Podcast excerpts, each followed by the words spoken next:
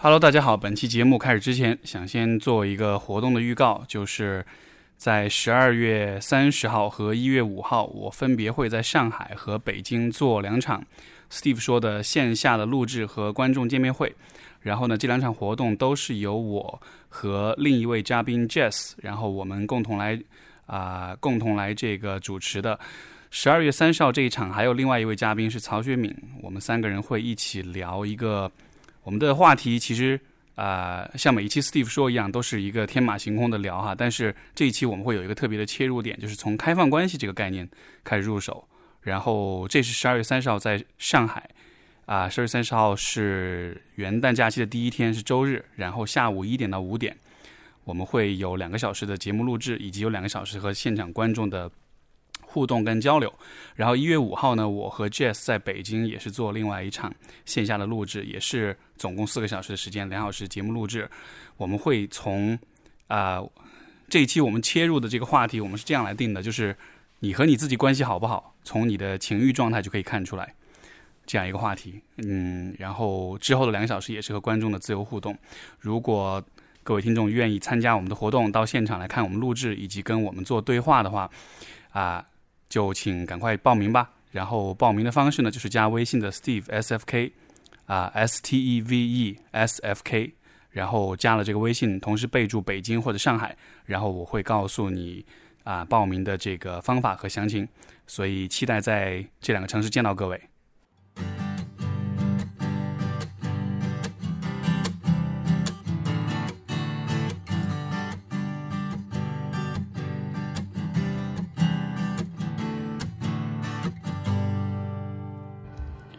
Hello，各位听众朋友们，大家好，欢迎收听 Steve 说第一百一十五期的节目。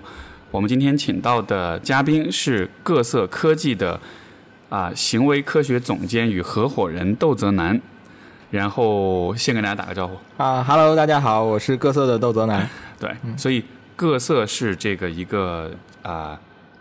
应该叫什么基因检测？呃，对，就可以，现现在可以这么说，因为啊我们其实是一个比较独特的一个品类，对。但是如果在那个就是对外的时候，一般是划划到这个基因检测这个行业里面。明白。啊对于这个还不了解什么是基因检测的朋友，如果让你用一句话来描述它到底是什么，你会你会怎么描述它？呃，其实很简单，就是因为我们大家都知道，就是人的最基本的一个构成就是我们的遗传物质。那么基因检测呢，实际上是就是从生物技术的角度上来讲，就是我们去检测这些构成我们的这些遗传物质是什么。但是呃，现阶段就我们在做的事情，实际上是基于这个生物测序的一个结果，对你的这个呃做一些解读，就是比较呃科学的，就是偏心理或者偏生理的一些解读的项目啊。就比如说，呃，你有某一个基因位点，这可能对你来说意味着什么啊？这是我们在做的一个事情。我我刚才数这用了几句话，对，因为因为是一个比较新的概念，呃所以说就是想把它说清楚。这这这，我能不能这么理解？就是说，嗯因为因为因为其实我以前有做过这个嗯基因检测，但是是不是你们家的产品？啊啊，我我了解，对这个之前我们我们我们说过这个事情。对，但是但是就是说，呃，可能很直观的理，呃就是从用户的角度嗯很直观理解，就是说，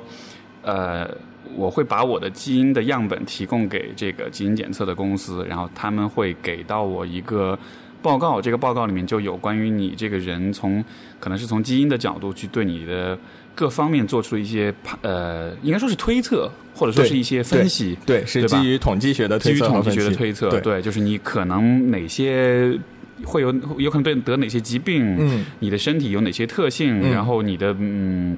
包括可能你的性格，对。呃，好像就是各个方面的这种推对这种各方面的预测就都会有。可能一方面是就比如说你的过 跟你过去相关的一些事情，就比如说你的祖先是怎么过来的，对吧？还有一方面是跟你现在的状态有关的，就你你现在是一个什么样的人，这里面可能有一些生理上的描述，也有一些偏心理的人格的一些描述。没错，然后还有可能会有一些关于未来的，比如说一些风险性的东因素，就是你可能会有一些什么样的，就比如说有些人比较关心的疾病的风险呀，没错对这些其实都是现在就是基因的技术能够给我们一些呃呃，其实是一些呃。呃呃，基于也是基于统计的一些推测，就是它不是一个特别呃，就是确确凿的一个事情。对，就就说其实这个可能是许，也许是人们普遍会有的一种误区，就是说基因检测检测出来的结果应该是一个，你就有这个基因，那你就应该是这样的，就呃他可能会觉得呃这是一个很很绝对的一个一个判断了，是吧？对，就是包括就是像很多人，就像现在就讨论比较多，比如说大家有有人说遗遗传决定论嘛，对就是你说一个事情，你你觉得它是跟基因有关，你就觉得它是确定了，对呃，其实不是这样的，就是我们。和人有关的大多数事情都是一个比较复杂的，就是，呃，基因有一定的影响，但是你你后天成长的一个经历，对你在生活中的一些呃发生的一些事情，其实它同时也是有很大的影响的。就是这个 nature versus nurture，吧对对先天跟后天，先天跟后天哎，对，对那你呃哇，我好开心，你一下就 是你一下就深入到这个问题了。对，但是但是 OK，那 那从你的角度，你如何看待这个关系？先天后天？呃，先天后天就是其实从我的角度上来看，就是最直接的一个说法就是各占百分之五十嘛。嗯哼，对，就是呃，这个只是 general 来讲，就是对于一般的一些特特点，就是大多数特点，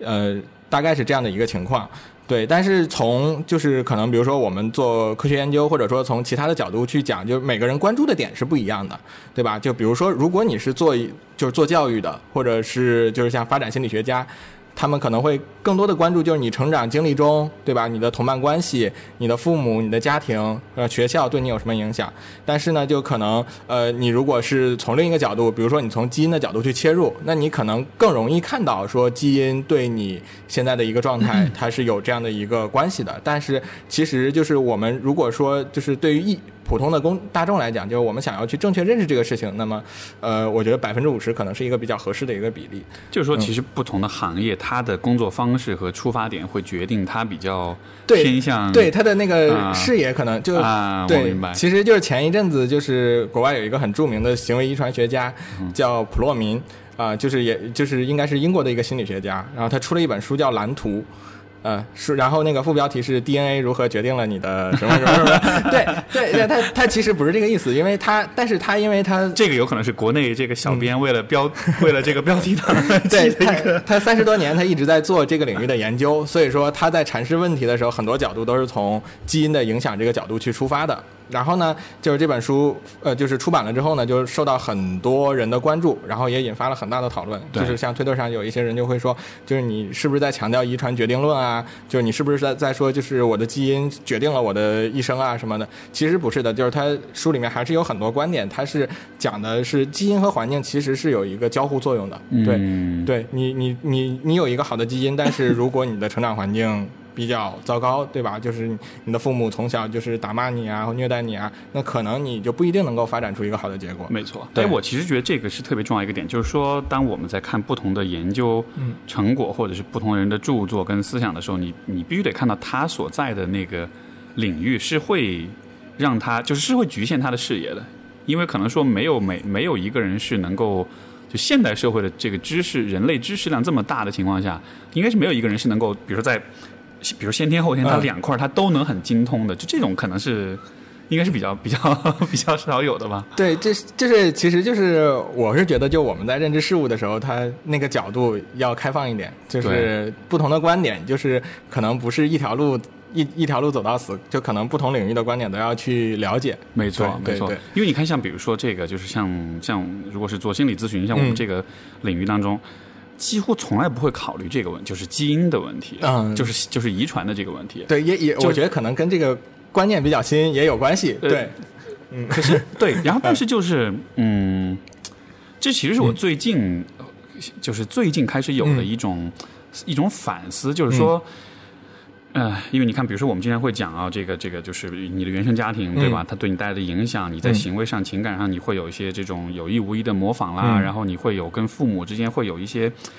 因为最常见一个状况就是小时候，然后小孩会说我我一定不要不要变成我爸妈这样，然后长大这就变成这样了，对吧？对，而且而且他可能就是 长得就，尤其是你成年了之后，就可能三十岁四十岁，就你年龄越大，你发现自己跟就越像对越像越像父母的那个影子。然后，然后嗯这样的这种变化就，通常我们就会说啊，这是原生家庭，这是、嗯你知道，就是这个成长经历。嗯但是我现在越来越有会有这样一种怀疑，就有没有可能这样的这种相似，它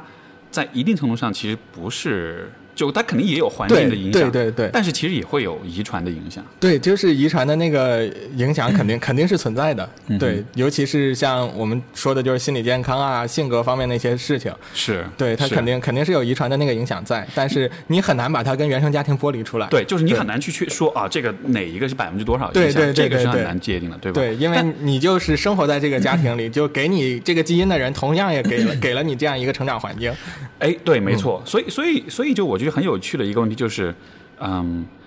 因为按理来说，比如说你假设你是一个四十岁的人，嗯。然后你前面二十年跟父母生活在一起，你受到近，你一直受他们影响，嗯，但是后面二十年你没有跟他们在一起，嗯，所以按理来说，这种新的生活体验，它是会在一定程度上覆盖原来的这个，就是呃所有的这些嗯习惯的。对，但是你就会看到有些东西真的是很叫做什么，就真的是很顽固的，或者说是很难改变的。对，而且你你有可能你离开了他们，反而变得跟他们更像了。一没错，嗯所以所以对这是让我其实还蛮，因为这个是一个，我觉得在咨询的角度，其实不嗯太，我不太能够去想明白的一个问题啊，其实这个事情，其实这个事情是有研究的，就是说，就存在一个什么样的现象呢？就是基因对你的影响，其实就是在你能够自由选择的时候，就是你能够自己去选择、自主的去选择自己的生活环境的时候，基因对你的影响反而会更大。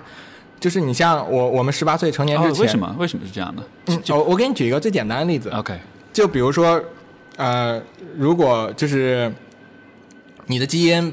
就是本来本来可能是一个很好的一个，比如说能够长高个儿的基因，但是你从小的生活环境是很匮乏的，对吧？就你没有牛奶喝，然后吃的也不好，营养不良，那么这个时候就是不管你的基因再好，你都是没有办法去长高的。没错，对，但如果就是你有一个充裕的环境，你想吃什么就吃什么，对吧？嗯、你你这个时候你你基因的那个优势就会发挥出来。所以像是我能否理解，像是就是说环境的的这种自由度或者是资源比较丰富的时候，你的基因的表达的会更加空间会更多一些。对对对，其实是这样的，就是像前面说的那个，就是可能你在十八岁以前，你你你能够做什么是。真的是跟你的那个原生家庭的那个，就父母的那个意识，就是他们的价值观有关系，对吧？他不让你跟这样的人交往，然后他不让你、不让你做这个，不让你做这个，然后给你定很多规矩。那么这个这个时候是跟你原生家庭的这个规则有关的。对但是到你真的就上大学之后，你跑出去了，你就真的能够向着自己本来想要的那个方向去发展。嗯对，这个时候基因的表达其实是更加充分的。这个很有意思啊，因为如果这么来说的话，你看，比如说我们就是从可能从更这个嗯，就是呃比较人本一点的角度，我们会说，比如说自我实现，我们会说，就是大家会觉得人应该是有一个呃。怎么说呢？就是我注定会成为的那个真实的、呃真诚的那个、那个、那个宿命的那个自我，就是我们会、我们会说找自己，对吧？就说对。对但是其实现在来看的话，这个自我当中的一部分其实也是先天决定的，就它好像不是一个，因为因为当人们说到比如说寻找就是自我实现的时候，会觉得自我实现就是我要我要脱离原来的所有的这些影响，嗯。我要变成一个新的一个跟以前不一样的我。嗯。但是实际上，如果从就是如果我们考虑到遗传的话。自我实现当中有一部分其实还是说，你其实要回到跟父母的那个基因有一个有一定重合的这样一个轨道上来，你你懂我意思吗？啊，我我我大概我大概明白，就反而是有嗯点，以前我们会觉得啊，我要脱离原生家庭，我要跟他们嗯变得不一样，我要我要超越他们，我要比他们嗯做得更好。但是，呃，也许你的性情也好，情情绪也好，你的性格也好，也许在一定程度上有一定的回归，这、嗯这可能才是自我实现。你懂我意思吗？对，我觉得就是从个人的角度上来讲，可能是有一一种就是慢慢的就是往这种相似性靠拢的这样一个过程。对，但是讲到自我实现这个话题，其实因为我的观点是，自我实现它是一个纯粹的一个主观的东西。没错。对，所以说它里面就是。那除了你先天的这种影响之外，它有很多你自己去赋予它意义、去加工它的这样一个过程。嗯对，就是你你怎么去理解这个事情，对，这个可能是就是是跟你就是就是当然可能先天的会有一一定的影响，但是跟你后天的这个经历也是有关系的，就是它不是完全说就是你就是最后活了大半辈子，发现自己原来是。从小被注定 注定要成为这个，呃，对我觉得这这种呃，肯定、就是对，肯定没有那么绝对吧。嗯不过就是的。不过其实我觉得呃很好玩的，就是说，嗯、像你看这几年就是这种基因检测这样的嗯。这种兴起，我觉得嗯。应该呃从你的角度来看，就是说是这会不会让人们越来越多的关注到，就是说。啊、因为因为我的理解，像比如说心理学作为一个大的一个范畴来说，大家其实普遍还是看后天比较多一些。对。我们其实对于基因，包括对于遗传心理学，对于嗯。生物的、呃，就是这个这个进化，嗯。呃，这样的一些事情，我觉得总体来说，其实考虑的会比较少一些。嗯我不知道你是怎么怎么看的？对，就是其实现在有有一个趋势，就是可能因为就我我们学心理学的这些人，我们不是最早接触这个技术的，对吧？但是就是他们在做，就比如说做生物技术，就是做遗传的，他们也开始做叫遗传咨询。对，对，就是他是要告诉你你怎么去正确的面对自己的基因，对吧？因为你你像我告诉你一件事情，比如说你可能得抑郁症的风险更高，这个这个信息传达给你之后，它对你的心理状态，对你整个人的这个就是意识啊，对你未来采取的一些行动都会有影响。对吧？那么，那么在这个过程中，就是我怎么能够让有建设性的把这个信息传达给你，然后能够去让你变得更好。这个是现在就是其实慢慢的就是可能不同的学科之间会在这个地方就是交融出更多的一些呃东西。但是我觉得就是未来可能每一个人都会有机会呃去面对自己的基因，因为这个技术实际上就是从呃技术发展的角度上，它已经基本上是处于一个成熟的状态。就是你你想要知道自己有哪些基因位点，这个是很容易的，成本也在每年都在往下降。那么更重要的是，你怎么去正确的理解这个东西对你意味着什么？对，这个可能是每一个人未来都会面对的一个事事情。呃，所以嗯说，呃，这这个是一个我我呃，如果从伦理的角度来说对，比如说当你们或者其他的这种基因检测公司嗯获得了个人的这个基因的信息之后，嗯这些信息会不会有，啊、就它属不属于一种隐私？你觉得？对，这这当然是是一是一种个人的隐私了，就是它对用户来讲是隐私，所以说就是从我们就我们公司现在最重要的一个东西，实际上是怎么去妥善的去保管这些隐私的数据。OK，，对，这个是我们要花费很多精力，就是不管是从技术上，还是从制度的这个规范上，还是从一些就是比如说是像像我们的有伦理委员会，然后我们有一些就是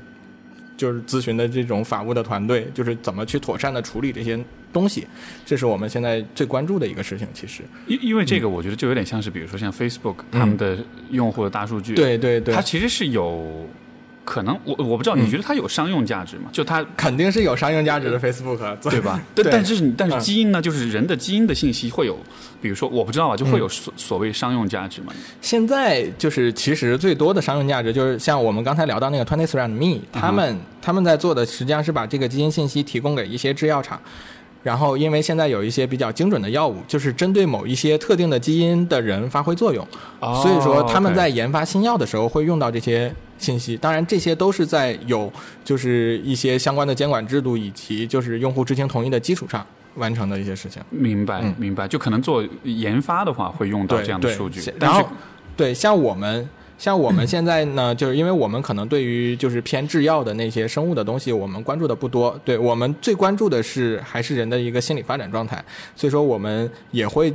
就是用这些数据去做一些科学研究，就是包括跟一些研究机构合作，像中科院心理所呀，像北师大，我们都就是因为我自己北师大毕业的嘛，嗯对我们都有一些合作的老师来做这个事情。但是就是这个也是都是每一个项目都需要你去授权，就是你做了基因检测之后，你是否同意参与这个研究？对你主动的去参与，然后我们会有了成果之后也会告诉你，就是相当于让你的数据发挥更多的价值。明白嗯。哎、那比如现在你们会做些什么样的研究呢？呃，我我们其实关注的点就是比较广了，因为我们网站上其实除了做基因之外，还有很多心理测试，啊就大家 大家会大家会会主动过来玩嘛，对对，然后他也会同意说把这个数据你们可以去做一些分析，对，所以我们现在呃呃做的比较多的，像我们之前在做一个是偏社会认知的一个项目，跟中山大学合作的，就是呃呃一些呃。因为他们关注的是文化，文化和基因是怎么去共同影响的。就比如说，呃，就是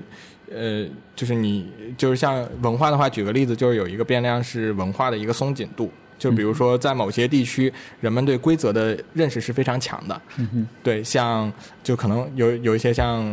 呃，然后有另外一些地区呢，人们对规则的这个就相当宽松自由一点。就比如说像你在北京和广州这两个地方，你可能就能够感受到这种差别，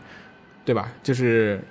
哪边的所以北京是比较宽松的吗？还是哎，这个呃，这个这个其实啊，我这可能这两个，因为这相对都是大城市，可能宽松的程度还多一点。就比如说你要到呃乡乡下的那种地方，就是尤尤其是像北方乡下，像呃山东的农村啊这样的一种地方，它的那个就是规则就就是尤其是一些约定俗成的一些伦理的东西，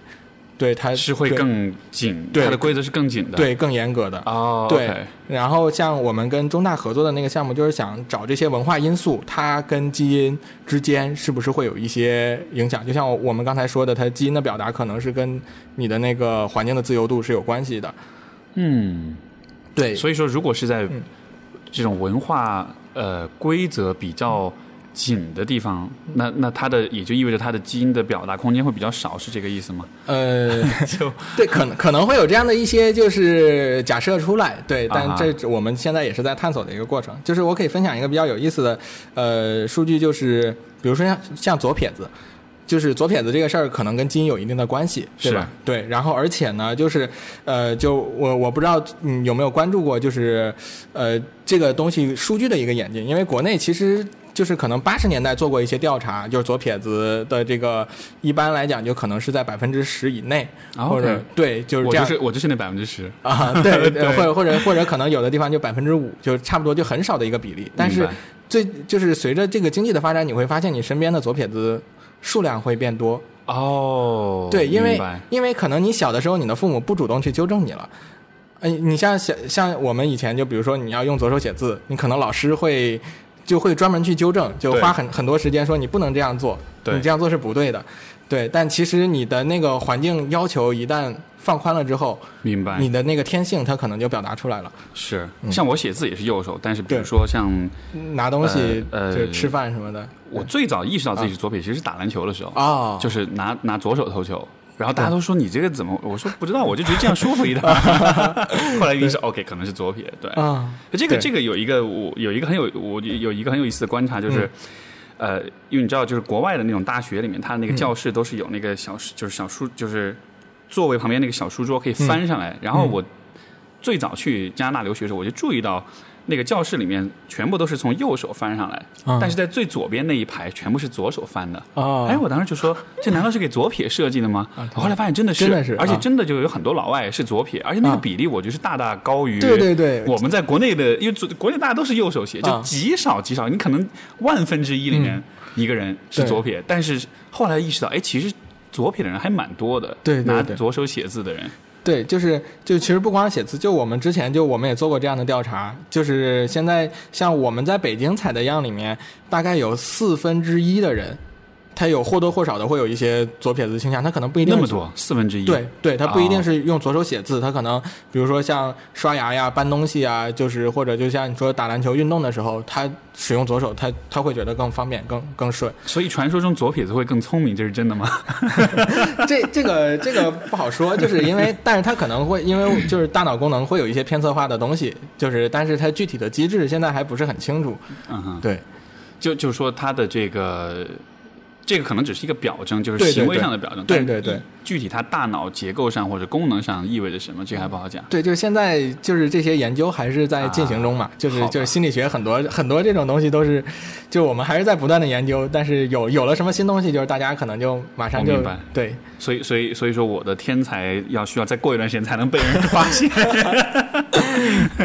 呃，然后就是你、呃，你前面讲的有一个呃，另外一个问题，我也想更多的问问看，就是说，呃，因为你讲到人环境跟嗯。这个基因之间是会有交互的，对。对吧？我听到过的一种呃说法是说，就是人的基因虽然是呃固定的，但是嗯。因为环境的变化，其实就是就是在你已经已经生下来之后，在你已经开始就是就是说在这个啊、你已经出生了之后，呃，你的基因依然有可能因为环境的这种刺激而被激活或者是被关闭，就它有一个后天的这种嗯、这样的一种变化的可能性，就我大概是这么一个说法吧。对我我不知道，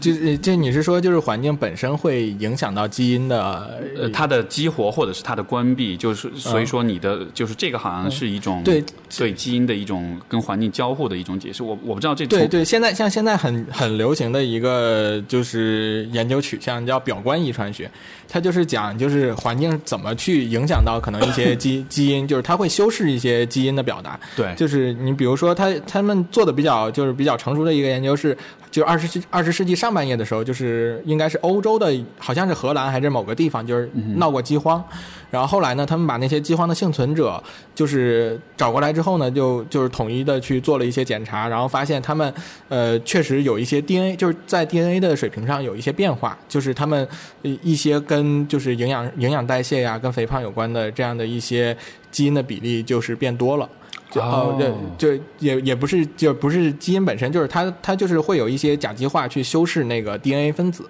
对，然后就是说，就是造成的影响就是这些人他可能去未来患，他们包括他们的后代可能未来患糖尿病啊什么的这种比例都会更高，因为他就是因为他在饥荒的那个环境下，他人会去，他需要去更多的去摄入这些能量啊，或者去代谢这些，就是就会有这样的一个发现。对，所以说就可能确实是就是环境跟基因的这个交互是非常复杂的一个过程，嗯，有意思。所以说，其实我们以前会觉得基因就是你生下来你就是这样了，然后你的基因就不会变了，但实际上，对环境会影响基，而且这些而且是可遗传的。对对对，就是特别特别神奇，就是它它那个竟然是可以可以遗传的。对，所以这样子的话，那其实你看一。比如说我们，比如我们也有过对吧？自三年自然灾害什么的这样的一些事情，那那那那我理解，这可能也是会对人的基因是会有影响的。可对，可能是就是对这个其实是需要需要更多的研究了，因为这些对就是相当于我们现在讨论的这些事情都是处于刚刚起步的一个。我明白，就是可能还没有说一个比较靠谱的定论。对对对。但不过我觉得这种可能性很有意思啊，就是说如果嗯。因为你看，呃，就就是说，基因其实是会在一定的程度上去调整它自己，因为就好像是，就好像是基因本身它有它的一种判断和智慧。我觉得接下来的呃五年、十年或者一百年，这个环境可能会有怎么样的变化，所以我觉得我得让我的这个载体的这个人，就是变得，比如说更能够代谢糖分，或者是会吃更多的碳水，或者是。就好像它有一个这种调节机制的样子。对它其实它其实不是基于预测，而是说就是我现在这个环境是这样的，对，它是其实还是一个适应的一个过程。嗯，哎，这很有意思。如果这样来说，那那那反过来讲说，比如说啊呃，比如先天有肥胖或者是这种致某种致病基因的人，如果。就基于这个假说啊，虽然这个是一个初步的一个一个一个一个假说，但是比如说你先天有一些呃肥胖也好，或者是抑郁也好，或者是某些高风险的一些疾病，但是如果你在生活当中就是能够有一个一直处于一个良好的环境当中的话，那么一在一定程度上。这也许也是可以多少去改变或者降低你的这种风险的，就 呃就就纯就纯粹预测或者是不靠谱的推测的话，对，其呃但是但是其实这这个事情更重要的是，就是你有一个基因，就是它不你不一定去要要去改变这个基因了，就是你你比如说我就像我自己就是属于先天容易发胖的那种类型，但是你后天你这个本身你是自己是可以去控制的，就是你去节制你的饮食啊。对吧？就是对，就是呃，包括去更关注一些营养方面的，就是健康方面的一些信息，这些对你自己本身就是有帮助的。就是它可能不需要跟基因去发生影响，它就能就能很好的去帮助你去。就是管理自己的一个。我我觉得这一点就是从个人角度，确确实是这样。但是我觉得好像更多的，我觉得从遗传的角度来说，因为你考虑到你的下一代的话，啊，你懂我意思吗？就是比如说，如果你觉得你这个比较，比如说你是易胖的，啊，然后你可能你自己花了很多的功夫，就是说去啊去这个调节啦，去注意饮食，然后运动啊什么的，但是。你的下一代还是有可能是有比较高的这种呃肥胖的可能性的，尤其如果你找的伴侣如果他也有这样的基因，那 OK，那你的小孩以后多半就会肥胖。但是好像这个不是绝对百分之百是会那样的，就他又会有一些呃不一样的可能性，就包括你后天自己的努力，也许对真的会，我不我不知道，也许有一天我们真的会发现说，哦，你如果努力减肥的话，你的小孩子的那个肥胖的概率也会降，低的。就是就期待会有这样的研究出来，对，这这样子人应该会有更多的减肥的动力吧？尤其是啊我为了我的未来，为了我的孩子，我要好好减肥 啊，啊，这很这很有意思。对，很有意思。是，那那所以嗯，我我不知道你们有没有在就是呃，就是精神健康的这个方面，对于基因现在是怎么样的一种看法？像抑郁症、嗯比较，我觉得比较多吧，嗯就是可能比较普遍，抑郁症、焦虑症这个方面的话，从遗传的角度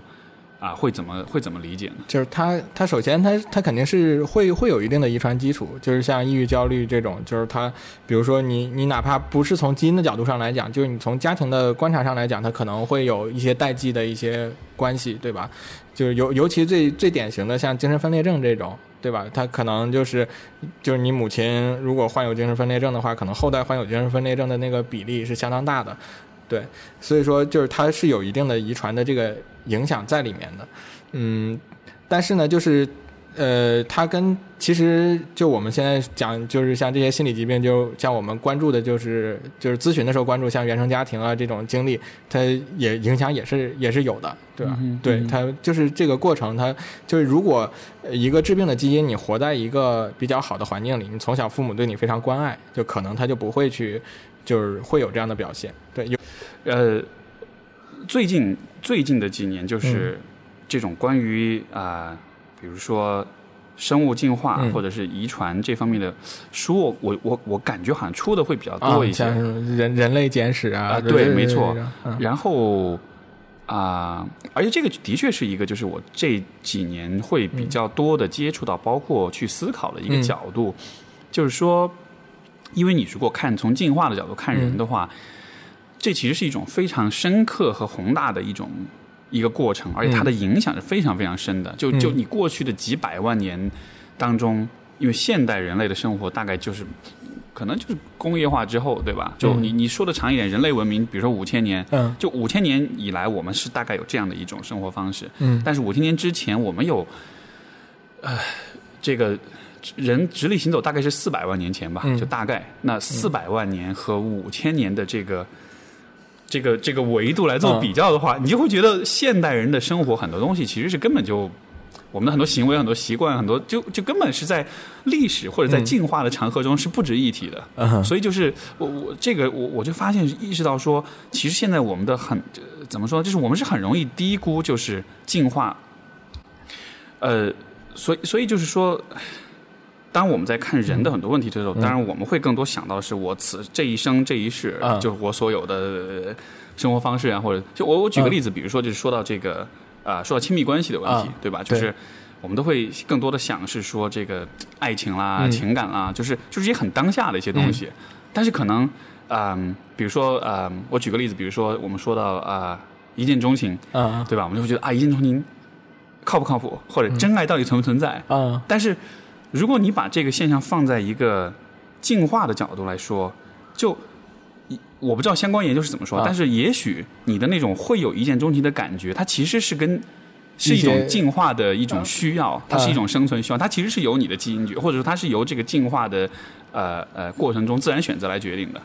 然后，啊。所以说，我们以为这是一个主观的呃呃呃文化的或者现象学层面的一种体验，但实际上它，你不知道这背后其实是哪种荷尔蒙在让你有这样的对对，体验。它对它背后肯定是有荷尔蒙的一些关系。就我前一阵看了一个段子，在微博上是是这样的，就是说有有一个演员呢，他去那个迪士尼乐园，然后坐过山车，但是那个过山车呢，一就是一组只能坐三个人，就是他妈妈带着两个孩子坐了，然后把他自己剩到那儿了，然后呢，他就特别就是就是本来是很沮丧的，然后发现旁边有另外一个爸爸跟他一样，也是也是这种情况，然后他们俩就一起坐了一个过山车，然后很愉快，然后结束了之后呢，然后他突然觉得就是就是认识了一个很好的朋友，就是或者说是，呃。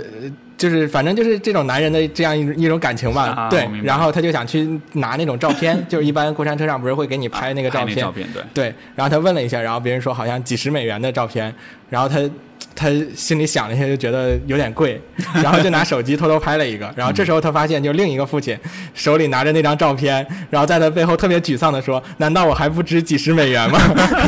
对，就是就是就是，然后我我当时的想法就是。就是你像过山车这种场景，就是像心理学上我们常讲的，就是肾上腺素嘛，或者说一些就是情绪的一些反应。没错，对，其实你自己的那个理解，就你可能把它知觉为爱情，也可能把它知觉为危险，对吧？就是它背后的那套生理的机制，它可能是一个比较固定的一个过程。没错，没错。而且就是嗯，这是我最近听到另外一个也是很有趣的一个一个研究，就是说他们会呃，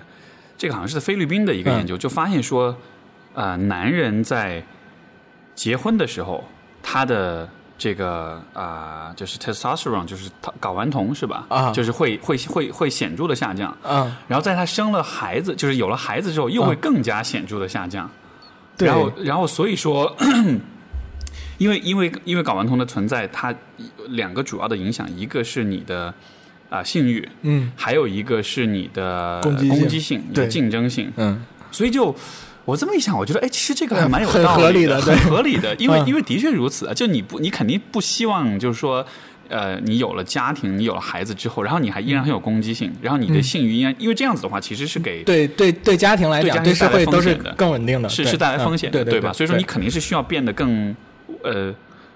温温顺、温和一些，然后更平和一些。还有就是，你你你就不要那么想要，总是想要再繁殖更多的后代，这样子的话。你你才有足够的资源去保障你现在的小孩是有那个，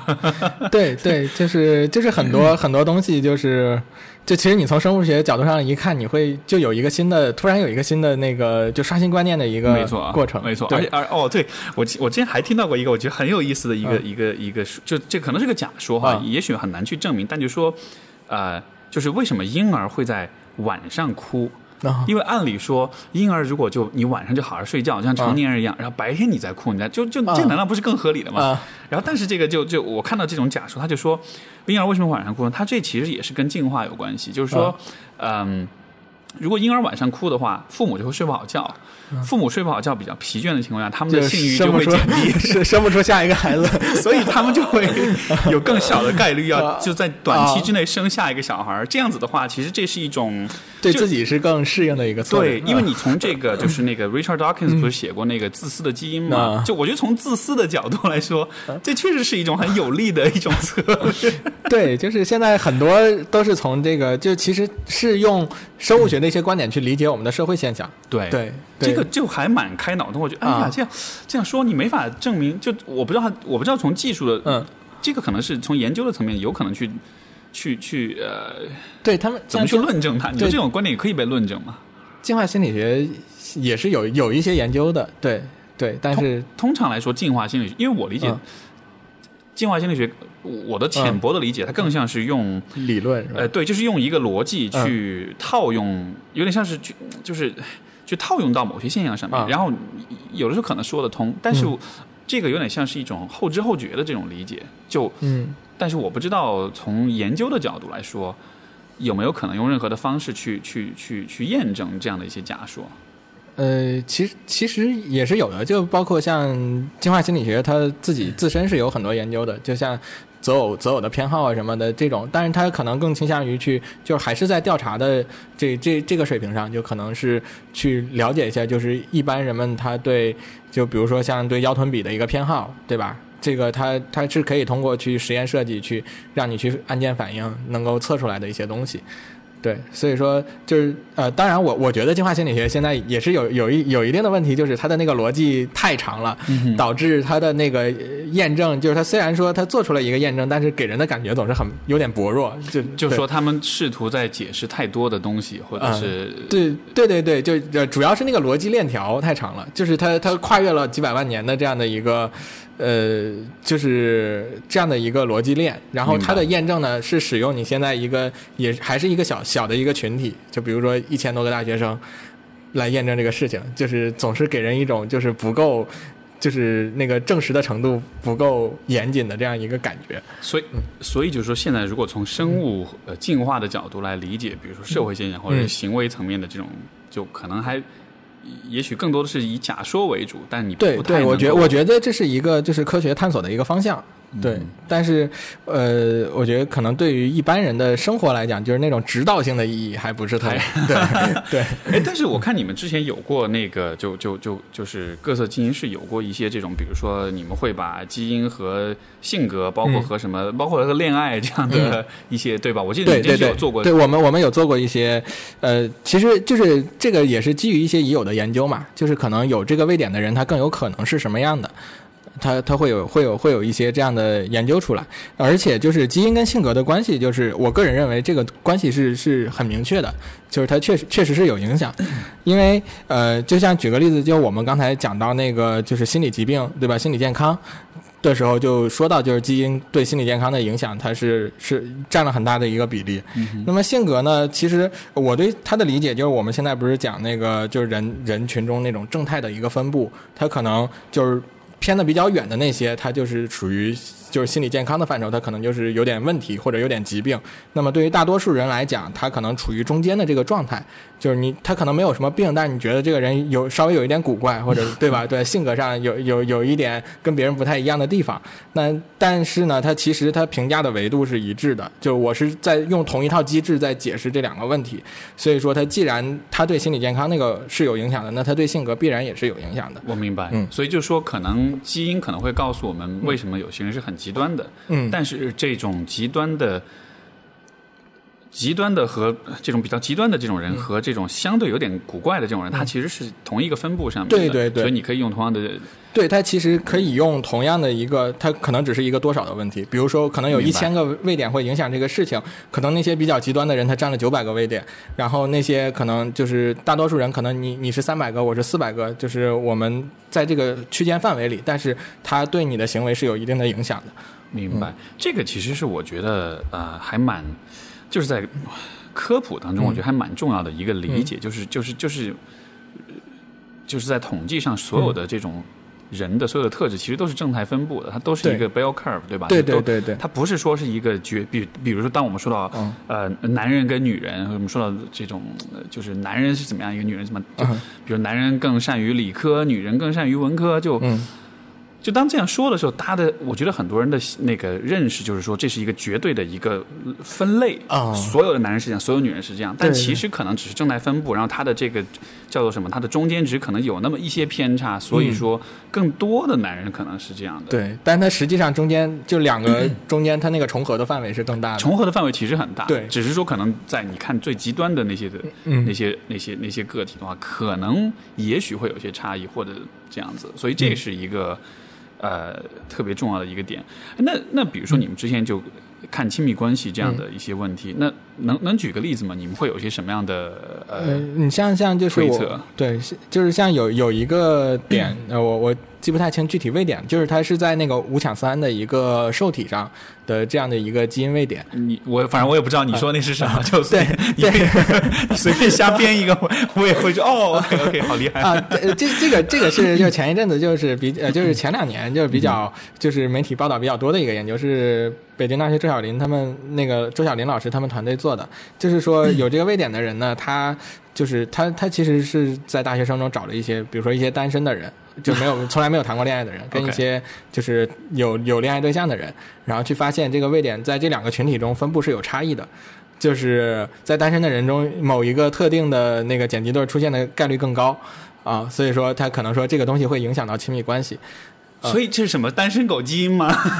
对对对，就当时媒体报道就就是这么说的。对，但是他们后续又做了一些分析，就是说为什么他的那个更高呢？然后他从心理的层面可能发现，就有携带这个基因的人呢，他可能在一些就是情感的表达上，就是就是表整理去表达自己清晰的表达自己情感的那种能力比较比较弱。就是哦，有意思。对，像心像心理就是心理学上比较。讲的一个就是呃，也心理就叫抒情障碍，对，抒情抒情抒情障碍，对对，就是对描述你情绪的这种问题，就是你你不能合理的去把你自己的诉求表达出来，就是你比如说在谈恋爱的时候，可能有的人就是我们说比较作，对吧？就是他心里想的是一套，他他自己嘴上说出来的是另一套东西，就是你没有办法把你心里想的那套东西。完整的去表示出来，所以说有意思。对他从这个角度去解释为什么这个位点会影响到你的这个恋爱恋恋爱的关系，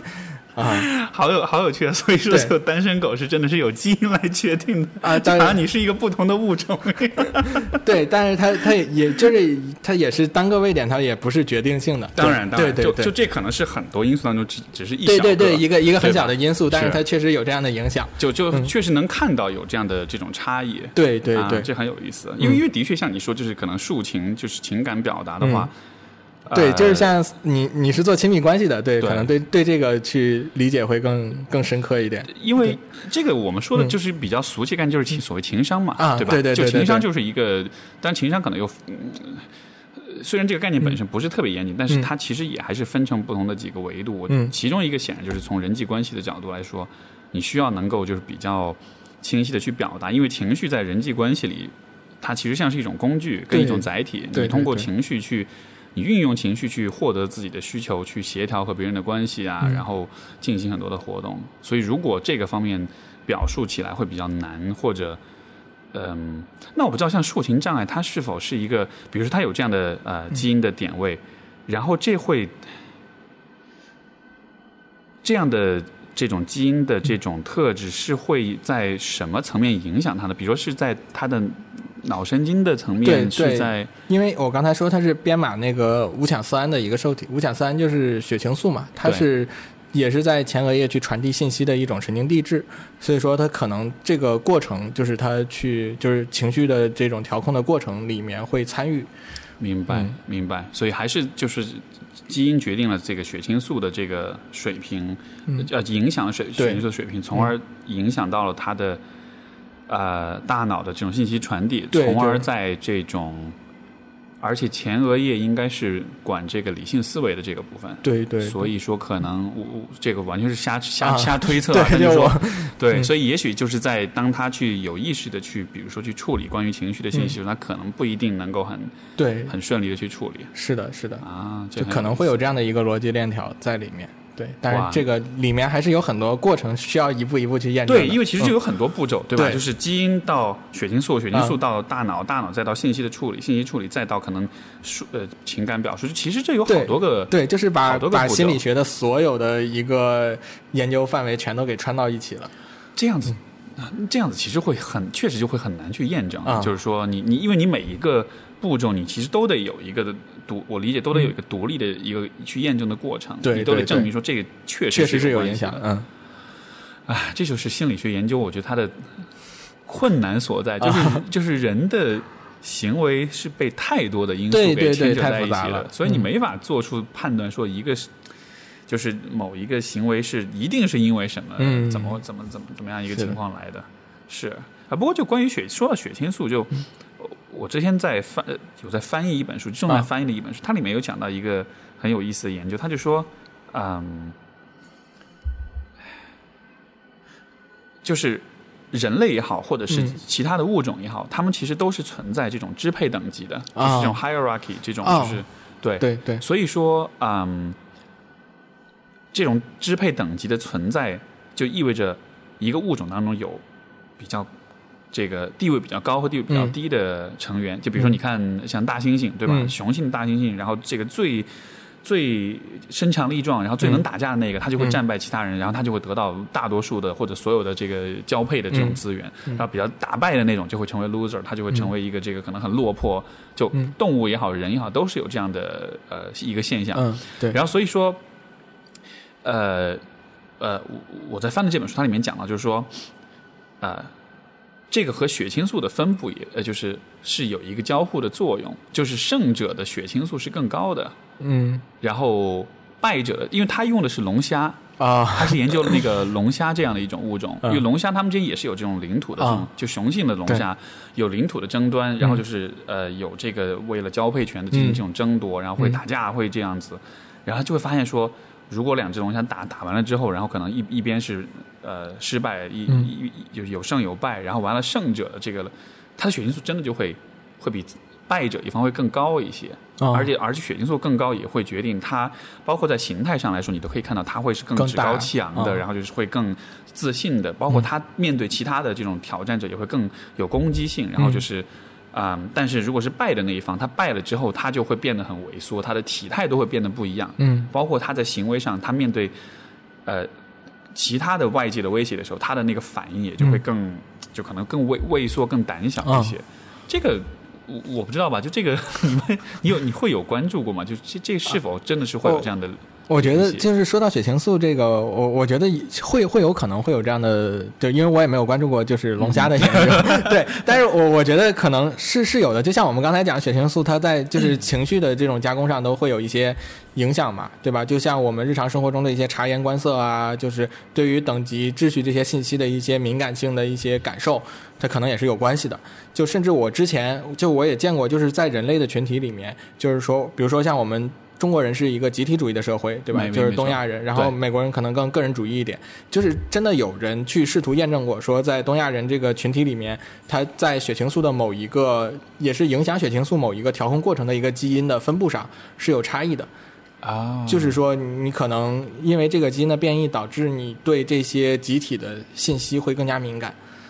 明白。哎，那这个像这样的验证，它最后有得出什么结论嘛？就是对他呃，对我我我看的是一三年的一个研究，对他他的结论就是说，因为这些呃，就是一个是因为历史上的一些原因，就是比如说是环境比较恶劣呀，然后就所以说人们不得不去。就是去组成这样的一个就是共同生活的这样一个集体主义的一个模式，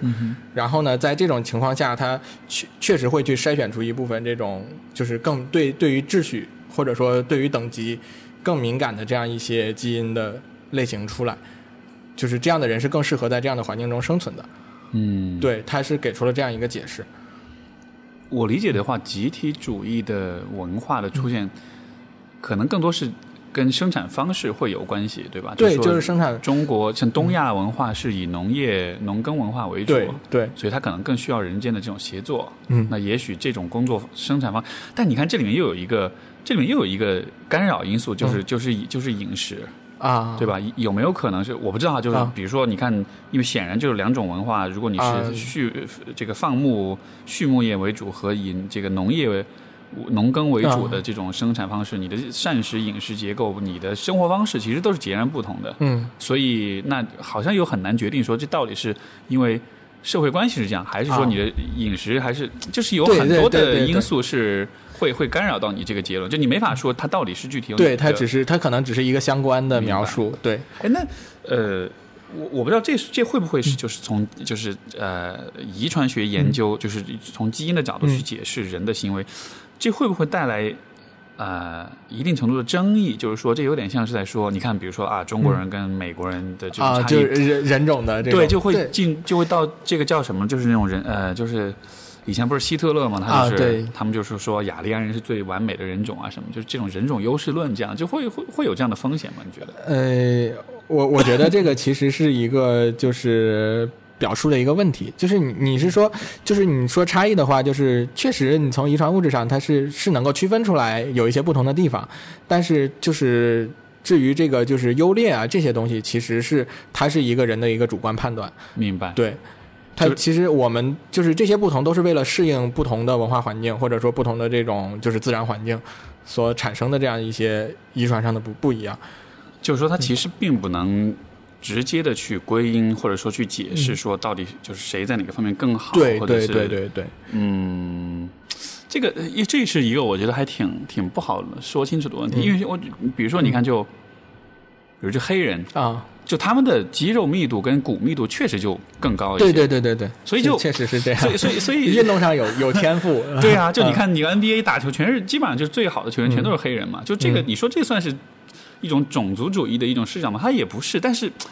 但是有这个是我很困惑，就是有的时候你确实能看到，就是不同的种族在某些方面，但你不能说就一定是因为种族本身，对吧？就可能是也有它的环境，比如说，可能比如说黑人更喜欢打篮球，也也有这样的可能性，或者说中国人更更多的去花更多时间去学数学，所以说他的就这也是有，但是就。我不知道吧，就这个是一个我觉得还蛮难理清楚的问题。对，因为我觉得像现在这个社会，就是你像这种东西，它一 一出来之后，就我们文化自己也会去建构一些表象出来。就比如说像中国人更适合学数学，或者中国人更勤奋这样的一些东西，就你很难说它是从基因里面带出来的，还是说就是你因为一开始有这个是就有有一点点这样的倾向，最后从文化上建构出来了这样的一个现象出来。没错，而且这个是一个，呃。怎么说？就还是因为我们前面就讲的说那个，就说因为大家不太了解就正态分布这样一个概念，对吧？我们都没有办法看到，当我们说什么人是什么更怎么样的时候，嗯。那不是绝对的一种分类跟描述，它只是一种呃，从分布的数量来说相对会多一点，对对，但是就所以说，其实从这个角度说，我觉得像种族主义，包括就是啊、性别的偏见，嗯。其实是其实是非常非常愚蠢的一种做法，因为就是说，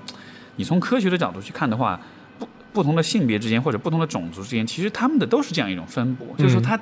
他不是说只要是黑人或者只要是女人就一定是怎么怎么样，是的是的他只是说可能在数量上这个概率上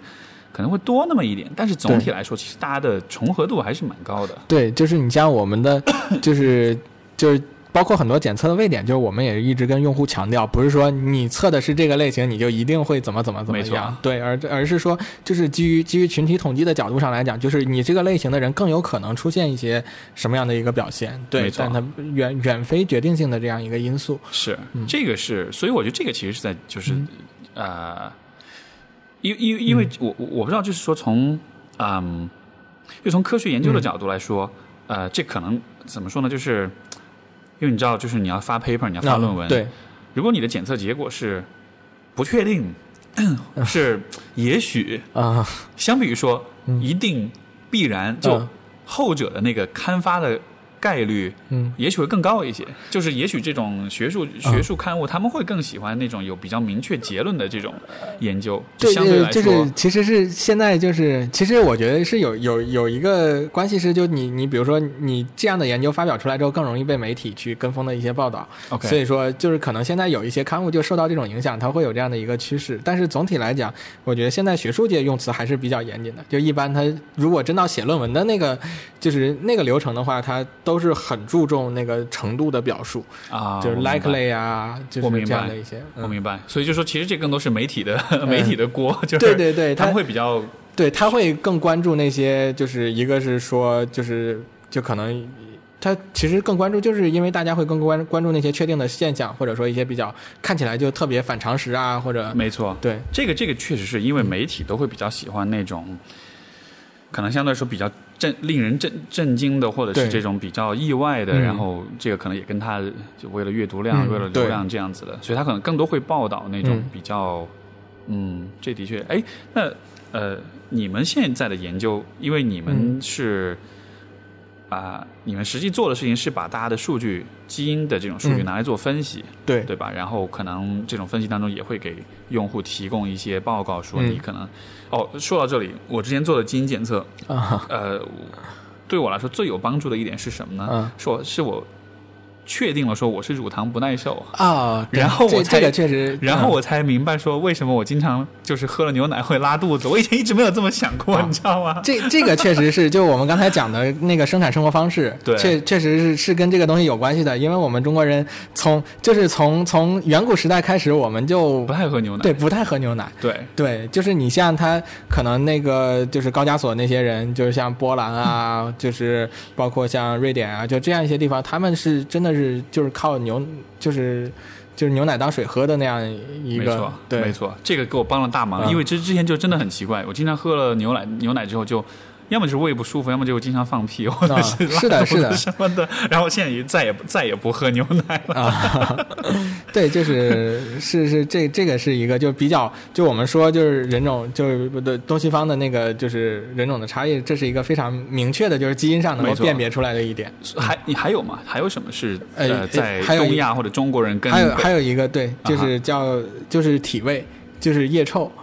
啊，对，这个这个这个很明显，就是你你去看那个就是高加索人或者就是非洲人，他们那个他们就是因为他们都会喷那个体香露啊，是止止汗露，对对，就是他要因为他不喷那个东西，他没法出门的 不是最多的应该是哪儿？是印巴啊。地区的、南亚地区的人。哇啊靠，那个真的是以前我们那个就。呃，有些同学，嗯然后是一块上课的时候，就因为加拿大里面就是南亚人也比较多，然后嗯哇，那个真的是很对可怕的。这这个 这个基因，它就是就是很很明显是就是人类迁徙到了亚洲这个地方，就是就是发生在东北，就可能就发生在东北的那一片，就是因为它是处于一个就是当时比较寒冷的一个环境下，对，对，它会就是减少那个汗腺的分泌。就是呃所以不，所以我明白，所以所以会有体味的话，是和是和汗腺有关。对，你是那个汗腺的，就是大汗腺的一个分泌物，OK 对比较多。就是像中国人，他这个就是就是大多数中国人，他的这个基因型是这个大汗腺的分泌物比较少，对，所以说他的体味就会相对来讲比较少。但是带来有一个问题，就是因为乳腺也算汗腺的对一一种，就所以说可能就是泌乳量上，就是这方面可能也会有、哦有一定的。就是它可能是一个，就是就是有优势也有劣势的这样的一个过程。明白，嗯我明白，所以就是，所以就是说，中国的东亚的女性相对来说，她的那个就是母乳的量会相对少一些，对对对她汗腺会少，对啊，所以这是个交换啊，就你你你不会。你你你不会，你就不会不太会有体臭的，生孩子之后奶会比较少，对，就是很多东西，对很多东西就是 有得有失。对，OK，还还还就还有吗？还有什么？就就我不知道有没有一些、呃比较可能比较反这种就啊，我也开始做媒体的那种角度，有没有什么反直觉的、比较反常识的这种发现吗？从你们的数据分析当中来看，啊，我我们自己的数据分析，嗯呃，就是因为我我我们其实数据分析也是刚开始不久，对对，然后像我们前一段做了一个就是亲密关系有关的一个调查对啊，就是我们就是因为我们网站上有很多情侣，他是一起一起过来的嘛，就是正好可以让他们就一起去填一些问卷，然后做一些分析。就像我们之前就是说情侣之间相似还是就是互补互补，就是哪个比较好？对哪个比较好，这个也是一个比较啊，对对对，比较比较常见的问题，对，就是像现在一般就是研究关注比较多的可能是相似，就是说因为你相似的人，你才有可能在一起，对吧？就是你有共同的生活环境或者有共同的兴趣，嗯，这包包括一些政治观点啊这样的，就是你如果不相似的话，你可能就两个人就走不到一块儿去，没错，对，但你成为情侣，相似性肯定肯定是很重要的。对，但我们当时在做那个研究的时候，因为他们已经是情侣了，对才过来，然后就看就发现他们可能在一些特点上，它的互补性，互补性高了之后，它可能呃，一个是就是在性生活的满意度上，然后包括一些就是生育的这样的一些意愿上，反而反而会更强一点。对，当然这个是一个就是基于我们现在就很初步的一个数据分析，我不知道后续那个结论会不会有会不会有变化。明白。对，但是我觉得可能这也是一个就是大家之前没有意识到的一个问题，就是我们可能只是说相似性比较重要，因为它能让我们走在一起，但是是对两个人真的真的就是走到一起之后，可能那个分工或或者说这种互补性是对你的那个亲密关系的质量是会有影响的。后续你你说的互补性是指的哪一方？就是是在基因层面的互补吗？不不不，我们我们这这个还是没有到基因层面，这个只是在网站上填了一些问卷，哦就可能是在一些性格特点上。啊、OK 对，然后就是包括可能，呃，的，主要是性格，主要是就是大五人格的这样的一些性性格特点上的一些互补性。所以性格比较互补一点，你们会觉得说会更，呃，包括你提到他的性生活满意度，提到他生育的意愿会嗯对会更强一些。对，这当然这个这个结论还没有验证，对，它只是一个初步的一个数据分析。嗯嗯，这如果能够有，这这很有意思啊，因为如果性格上比较相，哎，这个问题确实难回答，就在于嗯其实就性格互补或者相似，其实也我觉得也都是各有好坏。对对对对，各有好坏？各有好坏。就就比较相似的话呢，呃，感觉是沟通成本会比较低，嗯嗯然后这个冲突可能会比较少，嗯，但是反过来可能也许就是双方的，比如说相互的吸引，嗯或者说是呃分工，或者说是比如说。因为两个人太相似的话，可能遇到一些问题也都会陷入同样的嗯困境啦。就是你可能会有比较缺少创造性，或者会有不同的思路，嗯或者是是都是有可能的。对如果是互补呢，就可能这一方面会比较没问题，但是可能矛盾冲突会更多一些，对对对，或者说差异会更大一些。对，就是可能、可能就是这两方面，就是也是一个非常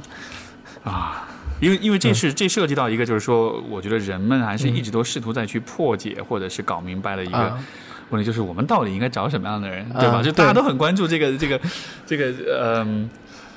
呃，所以也许现在从基因的层面来说，要要要要找到这样的规律，可能还可能还有很长一段路要走。对我们下一步就是因为等现在只是就是大概一 一千对情侣左右吧，就是等那个量大了之后，我们是后面可能想要做一些看基因上会不会有也也会存在这样的现象，就比如说相似啊或者互补啊这样一些现象。我我其实非常期待的是那个 Facebook，啊，之前扎克伯格说过，他说他们打算做那个，就是就是就是匹配是吧就是匹配，就是、啊就是 matchmaking 这个。啊因为当时我听到的我就特别兴奋，我觉得他以他们的数据量来说的话，嗯因为你想，特朗普能够用啊 Facebook 的数据去影响美国的大选，是对吧？那对那那那同样的道理，就是就说数据对于人的这种预测的精准度可以到达到这样的。因为我之前看就是讲这个剑桥，就是那个 Cambridge 啊 Analytica 那个公司嘛，就当时 Trump 用用这个公司的服务去帮助他去做 Facebook 嗯上面做这种。相当于是很有针对性的这种定点嗯，投投广告或者是投推送这样的，对我我我也一直在关注这个，对吧？所以所以，然后他当时我记得他是说，大概是说，嗯，他举了一个例子，大概是说，呃，如果我如果呃，就从这个这个公司的人就说，呃啊，这不是是建这个模型的人，好像吧，他就说，如果我聊有你你的，就是因为你在 Facebook 上你可以点赞。嗯对吧？你你每一个点赞其实都是一个数据。他说，如果我知道，比如说十个数据，你点赞十个数据的话，我就会比你的朋友更了解你。嗯如果是我有，比如说二十个，我就会比你的家人更了解。如果我有五十个或者一百个，我就会比你自己还更了解你。对然后听我觉得天哪，我觉得这其实，所以其实我会对于基因，我会有类似的一种。也许是有点小恐惧的感觉，呃就是有一嗯天基因也没有没有可能也会成为像这种类似的行为上的数据，就它会告诉我们很多，甚至就是说有些事情是你自己都不了解的，然后但是别人可以通过这些数据去，呃，在一定程度上去推测或者说是去判断你这个人，你懂我意思吗？，嗯对，我知道，我我觉得基因这个事情是这样的，就是它确实有可能会帮助你认识到一些你不了解的一些关于自己的一些现象，但是它很难去影响到，就是真的像像特朗普这个事事件一样，就真实的影影响到你的行为，因为嗯因为他就我我就是因为。最主要就是，呃，你像 Facebook 他们做的那个，它是你当下的一个行为，就对吧？它是最终的一个行为，对你最终的一个行为，就是它代表的是你现在的一个状态是什么样的。但是，呃，你像基因的话，它只能说你先天有这样的倾向，但是你后天经历了这么多，你可能已经变了，没错，对你可能跟那个倾向不一致了。对没错，对，像现现在我们更多引导用户是说，就比如说你发现你先天是这个样子的，但是你后天跟这个不不一样了，那么哪些你你人生中发生过哪些事情，你觉得会影响到这个产生这样一个改变？这是我们很 很重要去引导用户去思考的一个问题。嗯，前段时间我看了一个电影啊、不知道你有没有看过，是嗯讲一个美国的三胞胎的故事。啊呃，那个故事还蛮牛逼的，是真实故事。他啊是讲说，就是嗯，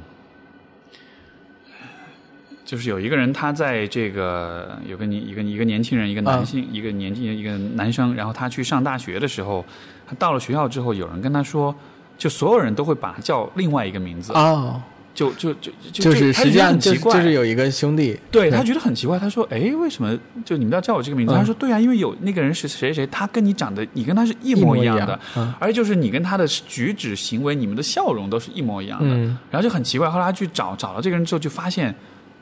就是我们的生日都是同一天。嗯他们回去就找他们的父母，因为嗯这两个小孩刚好都是收养的，哦，所以他们去这样去找了之后，就发现说，结果他们是来自同一个同一这个收养机构，他们在出生的时候是在一起的，是被分开了。啊对，就然后更牛逼的是，他们的这个故事报道了之后，啊有一天另外一个家庭的一个小孩就说：“天哪，这个照片上有两个一模一样的我。”然后最反正最后就发现说是三胞胎是三胞胎，嗯对。然后，然后这个是这个电这个片子有两个我觉得很有意思的点。第一个就是说，随着这个片子的啊，这有点剧透啊，啊但就说，但你说随着这个片子的这个推进。后来他们慢慢就意识到说，哦，就他们就发现嗯这个三胞胎被分开的这件事情是有意而为之的，哦是一个其实是有这个一个科学研究团队在背后，就这个是一个实验，啊你懂我意思吗？就很可怕，就是、哦就他们当时是有，因为这个孩子出生是被一个妈妈给抛弃的。啊就是他当时这个是因为那个那个妈妈可能又是有酗酒有什么问题，反正她又又是意外怀孕，嗯她最后就这孩子她就把他放弃了，就是送给了领养机构。嗯但是这个领养机构和当时的一个科学家，然后这个人是一个精，而且是个精神分析背景的一个科学家，他当时嗯。试图在、就是搞明白了，可能就是这个先天后天啊。对于人的。呃，就是他想搞明这个，搞清楚先天后天这个问嗯。题，所以当时这个是一个有益的一个实验，然后，然后这个就是一个特别嗯，可怕的一个事儿，是你知道吗？因为你因为因为因为现在的来说的话，科学研究你从就伦理上你肯定通不过，对对对，但是当时那个时候可能就，也许还没有那么嗯。严谨的这种监管，就是啊这么一个事儿。所以我就发现说，但是这个事情的话，这个首先这个科学家本身他已经去世了，哦。那当时的很多的数据又因为这个。这种大学的这种，嗯。你知道这种官僚制度，啊。就就是封存，它啊这个数据要封存的话是二零六六年还是多少，就很、啊很久以后才会拿出来，而且就是说他们会发现说，其实不止他们这样一对，这种哦就是双胞胎或者三胞胎被分开，反正这个是一个就还挺阴挺阴暗的一个、嗯一个面啊。但是就是呃，这个是一方面，但是我觉得更有趣的一个点就是还是跟先天后天有关，嗯因为这个片子整体它也是在讨论先天后天的问题。啊然后嗯，因为这三胞胎他们是呃同卵三胞胎，就是他们的、他们的那个高相高度的相似性。嗯在性格、在举止，然后包括他们自己的爱好，嗯呃呃，三个人在大学时代都练过摔跤，然后都喜欢同样的音乐，包括他们喜欢的女性都是那种，他三个人都喜欢更更更成熟一点的女性。但是这个片子后来有一个转折，然后啊、呃我我我就不要剧透了，这个就啊也许大家会想要去看，就反正就是有一些转折，然后到了后来就是啊、呃他们说的一个呃。呃，就三胞胎其中一个人他说了一个点，他就说，当我们三个相遇的时候，其实我们很兴奋，所以说我们都只注意到我们身上那相相同的地方，啊，其实。但是其实我没有注意到不同的地方。对，然后因为这三个人的家庭是非常不一样的，啊。呃，有一个人是蓝领家庭，嗯。然后他父亲是一个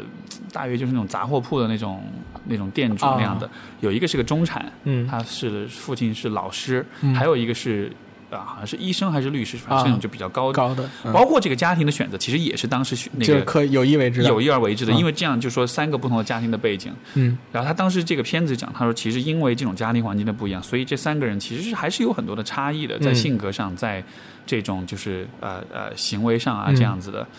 但是就我看完这个片之后，因为最后他们试图。但他也不是很科学的一个啊论证，他也是就是可能采访很多相关的人，包括他们自己，他们可能就会觉得说，其实还是会很不一样。对，但是就我看完，我还是就觉得蛮蛮，哎，怎么说呢？就是蛮困惑，就说好像也不一定完全都是不一样，就还是有很多的相似性。对，然后他这种差异呢，确实后天，比如教育的方式、可能会有一定的影响，嗯但是又。我不知道吧，就就就还是回到了那个先天嗯后天的那个争议当中，就是到底先天跟后天哪一个占比更多，然后哪一个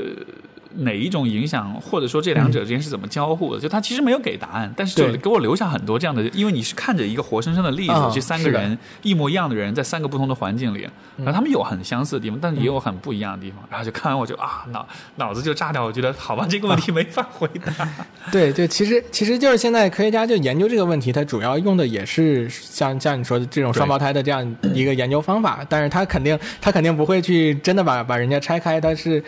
肯定是有那个伦理的一些制度在的。对，就是像这种双胞胎的研究，就是在上个世纪六七十年代的时候比较多，因为当时最主要的一个原因是因为刚经历二战嘛，二战的时候有很多孤儿，然后、哦，对明白。所以说这些孤儿他们领养这个这个是就是它是是建立在这个伦理规范的基础上。他做的，他做就可能分开，真的是有双胞胎的孤儿，然后分开到不同家庭领养了，这种情况还挺多的。所以说，在上个世纪六七十年代的时候，就美国有很多这样的研究在，就就有很多这样的研究去论证，就是先天和后天哪个影响更大。对，但是现在基本上的一个共识就是，反正都有影响，就是就是你说哪个影响更大，这个这个很难有一个确切的一个结论，甚至说有一些东西，它的你的后天环境本身也跟先天有一定的关系，就就没错，对，就比如说，就是就是像最近几年，就是有很多这样的研究，就比如说你的，呃，就你觉得你的后天环境不好，呃，就比如说你的父亲酗酒啊，或者有一些就是行为上的问题，然后造成你童年有很多阴影，对吧？这样子可能会导致你后面发展的时候会遇到很多困难。但是呢，就是酗酒这个东西，它就是它的这个就可能代表他自我自我管理比较差，对吧？那么这个自我管理比较差的基因，可能从你父亲就传给你了，所以说你也不知道你后面发生的那些问题，它是因为这个自我管理比较差的基因造成的，还是因为童年的这个这些生活经历造成的？没错。对，它本身就是有关系的。像这个，我想到另外一个研究也是比较争议的一个话题，就是说，如果你小时候经历过啊、就是就是这个家暴或者是这种虐待，嗯你长大之后你施虐或受虐的倾向是比普通人，就是概率是比普通人要高的，嗯。就是这个就是 cycle of viol- violence 嘛，就是暴力的循环，嗯，就是说这个是研究当中确实有发现说，对，啊、有这样一个存在。那这就也是一个很有趣的问题，嗯。就是一方面可能是因为在行为上你会有这种啊、我们说这种打引号的耳濡目染，对，但是另一方面。如果你的父母会有这样的行为，可能就像你说，跟他们的自律的能力或者是嗯冲动控制，对，也有关系。这也有可能就是你在基因当中对，基因上可能就有就有一些问题。没错，对，这这样子的话，哦对，而且还有一个更、更有争议的一个一一个研究的一个课题是什么呢？就是你如果小时候受到过性侵，啊，你长大之后你经历不管是性侵还是被性侵的这个概率也是比普通人高的。啊，当然，这个研究其实非常的具有争议性，对，就是这个话题本身，因为它有点像是在 victim blaming 嘛，有点像是在。就是容易被人解读为是在指责受害者，就是是你自己的问题这样。但是这个确实是一个，就是确实会存在的这样的一种研对，究。它只是在统计数据上有相关性。没错，对数据上有相关，就是你没法建立一个因果关系，对吧？对，但是就，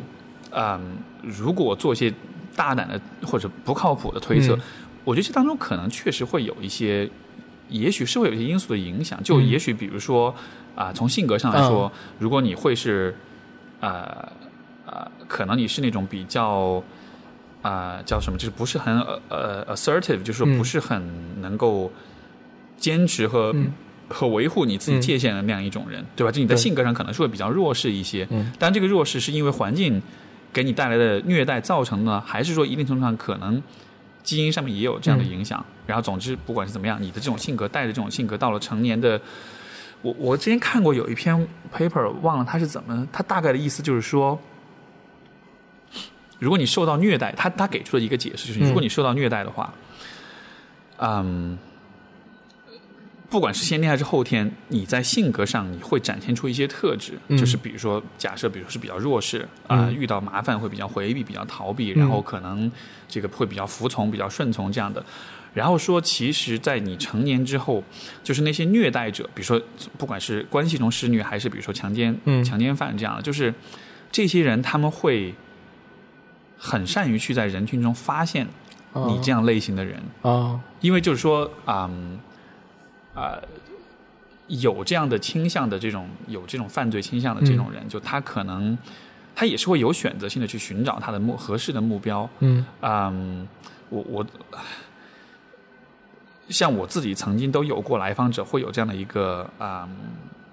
就而且还不止一例，啊就是会有遇到这样的状况是什么呢？就是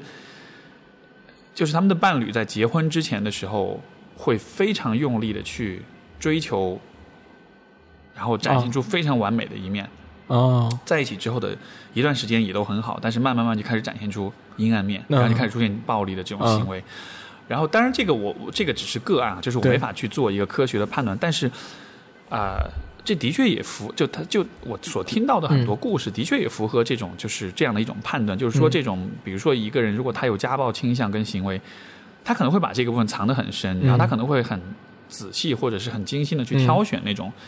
可能在性格上比较能够啊，给他机会成为他受害者的这样的人，就他可能更倾向于去找这样的人，比如说他更倾向于找那种比较忍气吞声的呀，嗯或者是比较胆小的呀，或者比较怕冲突的这种人，是是有可能的。对，嗯就这种人是会更有可能去容忍他的那种啊、施暴的行为的，嗯所以所以就。所以，呃，所以，所以这就很有趣。就是如果我们再把遗传、把基因的这个方、这个、这个这一方面的考虑放进来的话，呃，就我都不知道这是好消息还是坏消息吧。就对我我觉得是这样的，就是首首先就是它肯定是影响因素很多，嗯对。然后像就是我们现在更关注，就比如说就是你说可能这种研究会有争议，对。嗯但是其实我觉得就有人去研究这个现象本身是一个挺好的一个事情，对对，因为你把它的原因搞清楚了，你才知道怎么去干预，或者说怎么去帮助他。对对，所以说呃，就我觉得像这种就很多东西就是可能现在就是还是有不确定性的，对，就是还是要看就是接下来的一些就就有没有一些研究结论啊，或者什么这样出来。所以，所以这就是为什么公众很讨厌跟科学家对话的，因为都都会永远跟你说啊，我们现在大概有一个结论，但是不还不确定。对，就是你你就是很多时候你没有办法把话说的那么死，对，说没错包括现在心理学研究，就很多就是像我我因为我平常可能会写一些科普啊什么的，就可能你翻回两三年前的东西，你发现你当时写的那些研究结论现在被推翻了，嗯，对对对，所以说这这个确实表达上需要小心一点。哎哎，你说到科普，那个你有你有你有看到那个这两天就是那个刘大可那个，你有啊你有你有关注这个事儿吗？对对，因为 刘大可跟我们关系是非常好的一个合作合作伙伴，哦是吧对对对对，哦，这个这个跟听众，呃，你你能跟听众大概说说看是怎么回事吗？我我的理解比较，这呃，其其实是这样的，就是他个人就是比较就处于现在可能比较疲惫的一个状态，就是因为他之前一个人一直在运营那个混乱博物馆那么长时间，对，所以说他这段时间可能是处于一个调整的我明白。阶段，对他因自己因因为就是因为我们、嗯。因为这两天我看到比较多的争议，就是说他的这个混乱，因为混乱博物馆是一个跟应该是跟地质学有关的，没有，呃它是一个非常杂的，非常其实是非常杂的。OK，对对对总之就是它是这是一个科普的一个、一个节目，嗯。然后就是说可能是被，尤其在知乎上有嗯。有一批这种各种行业的这种啊、用户，就可能指出它的各种这样的这种。在可能在科普上，或者说在事实论据上的一些问题，这样子，然后可能有批判、有矛盾，嗯。然后呃就是大家会有这种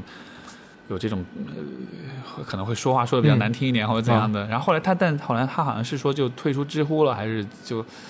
没有，他只他只是停更了，就是啊他的那个节目可能啊节目节目停节目停更了，对。OK OK，、嗯，对，就是其实是这样的，就是我觉得就是像好的科普吧，就是其实就是从就是从这个科普的创作者的角度上来讲，他也很难保证每一个点都是说的特别对或者特别专业的。对对，就像我们自己也写过一些东西，都会有都会有这个感受。对我觉得好的一个科普，它的性质应该是启蒙性质的，就是他把一些科学的观念传输给你，然后你想要去了解，你自己去探索。对我觉得从这一点上，就是之前霍乱博物馆做的那些内容还是挺蛮成功的，就是它能成功的吸引很大一部分人，包括我们之前在做一个研究，就是创造力的研究。就是基因和创造力的一个关系的这样一个研究，就我们也从混乱博物馆那边招了很多，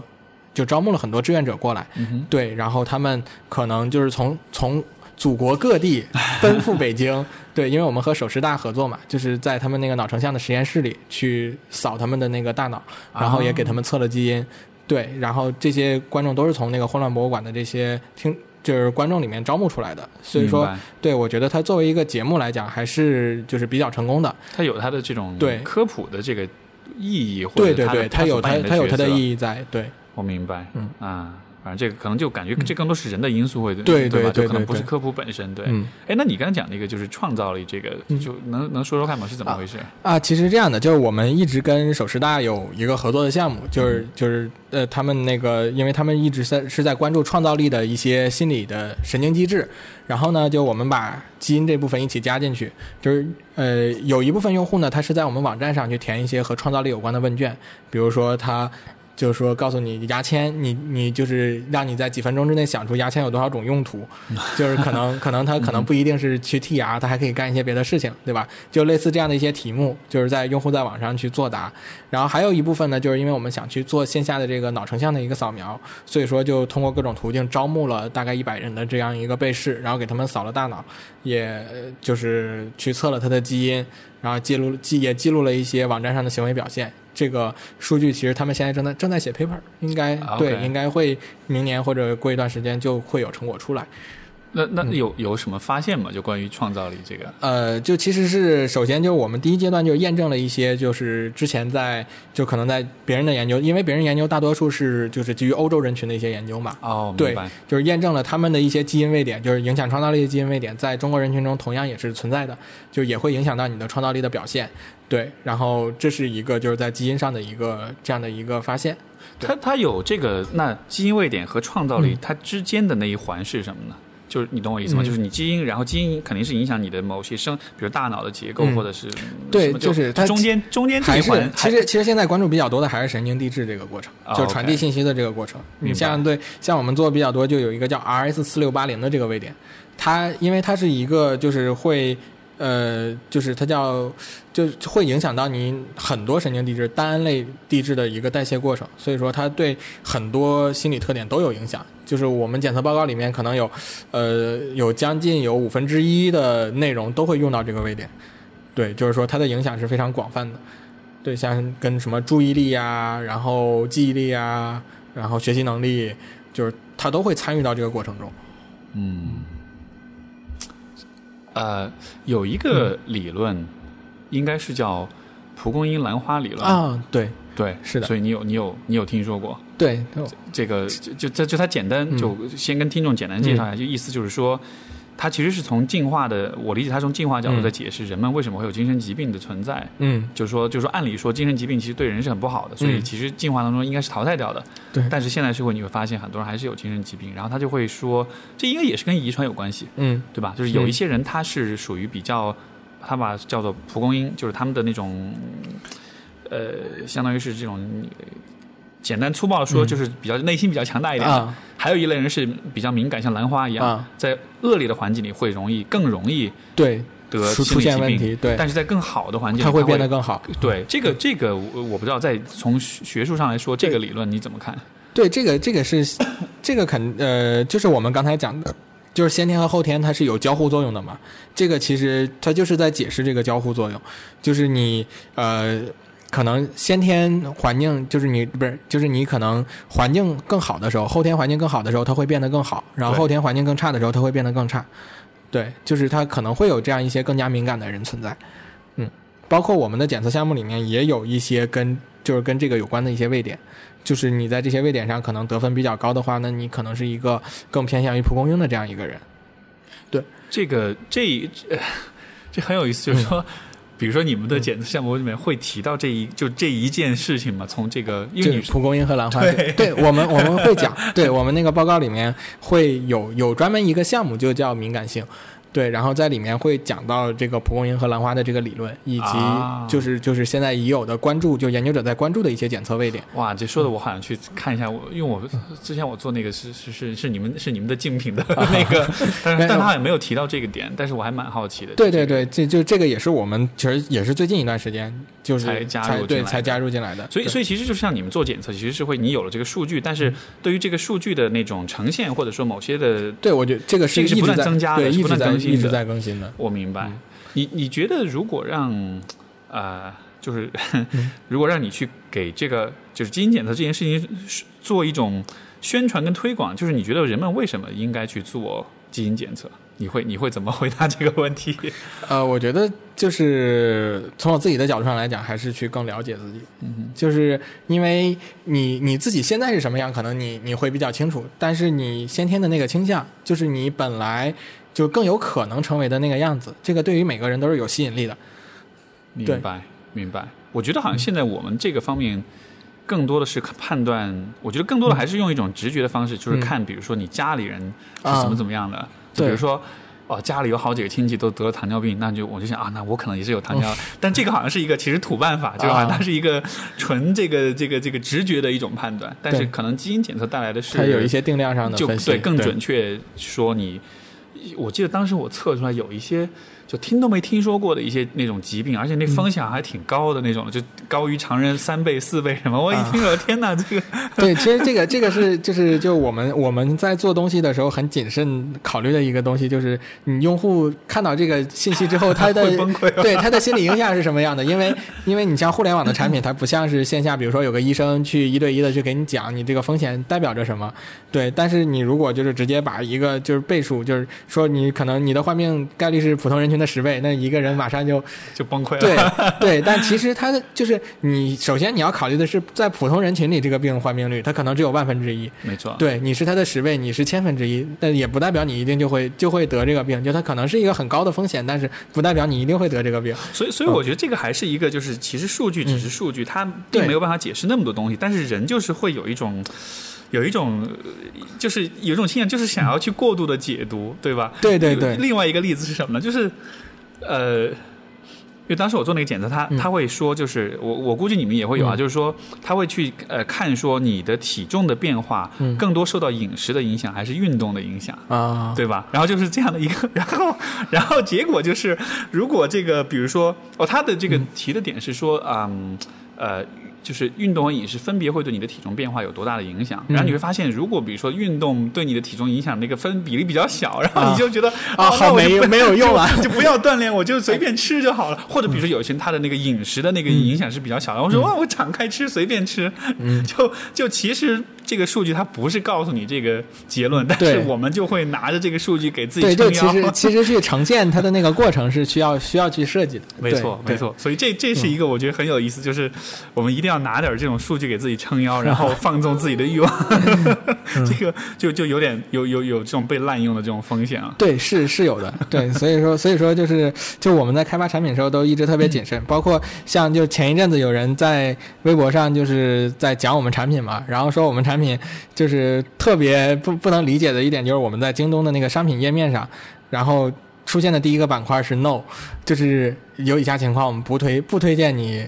购买啊我们的产品，哦，是吗？就比如什么？就比如说，呃，就是一个是就是说，就是你可能就是自己的那个阅，就是没有办法去阅读理解这样大量的文字内容。OK 然后还有就比如说像你，你是一个就是小朋友，OK，对，就是就比如说你父母想给你买这这种情况，我们一般来讲是不推荐的，因为我们现在的产品是基于成人开发的。对，哦对我们希望他本人去使用。